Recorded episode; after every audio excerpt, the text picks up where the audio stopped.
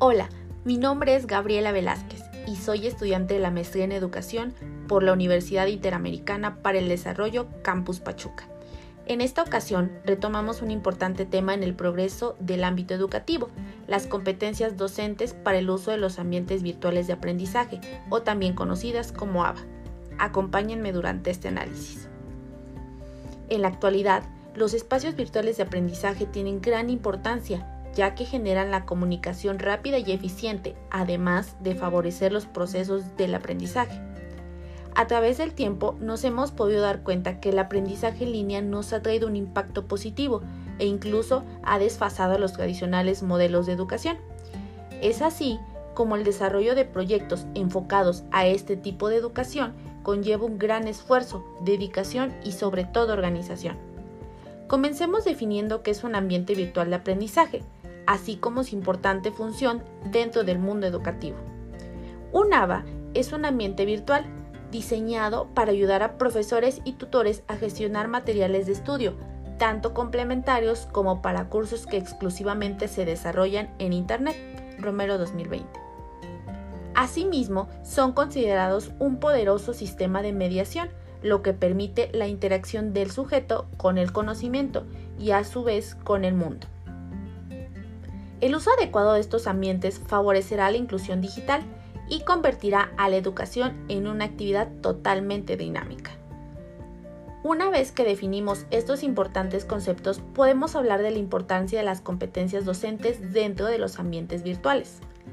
En palabras de Bolaños 2021, las competencias hacen referencia al conjunto de aprendizajes, habilidades y actitudes con las que cuentan las personas para llevar a cabo ciertas actividades, hablando específicamente de los docentes en los ambientes virtuales de aprendizaje. Para poder lograr un aprendizaje exitoso es necesario que el docente sepa manejar las diversas tecnologías y así poder trasladar el conocimiento hacia el estudiante. Esto propiciará que el alumno se desenvuelva en este ambiente de manera adecuada, promoviendo habilidades que les permitan la elaboración de valiosos proyectos a lo largo de su proceso de aprendizaje. A continuación, analizamos tres de las competencias que necesita un docente para el correcto desempeño en los entornos virtuales de aprendizaje. Comenzaremos con las competencias pedagógicas, que de acuerdo con PASCO 2011 se entienden como una serie de conocimientos, capacidades, habilidades, destrezas y actitudes que posee el docente para intervenir en la orientación integral del estudiante convertir su práctica en praxis pedagógica es una de las actitudes más relevantes del profesor que orienta.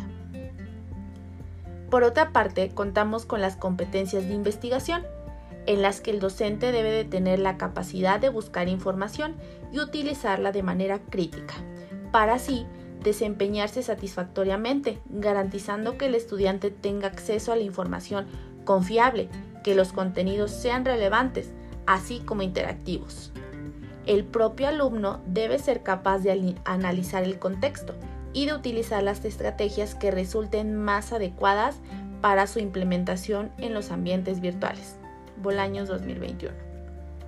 Por último, están las competencias evaluativas, que se entienden como aquellos conocimientos, habilidades u actitudes que favorecen el llevar a cabo un buen proceso de evaluación de los aprendizajes del alumno que según es vista como un proceso cuyo propósito es la toma de conciencia sobre la forma en la que se interpreta la realidad y la apropiación crítica, así como fomentar el desarrollo del potencial del aprendizaje. Podemos concluir que la virtualidad de la educación requiere de docentes capacitados con nuevas destrezas y una exigente preparación específica para enfrentar el tratamiento del proceso instruccional en esta modalidad de estudios. El docente, con las competencias necesarias para utilizar las tecnologías de la información y la comunicación como herramientas, aprovecha el amplio abanico de posibilidades, sin perder de vista los objetivos educativos y los medios tecnológicos, cumpliendo efectivamente una función mediadora y facilitadora. Espero que esta información sirva de apoyo para la interpretación de estas competencias docentes y su importancia en el ámbito de la educación virtual. Hasta la próxima.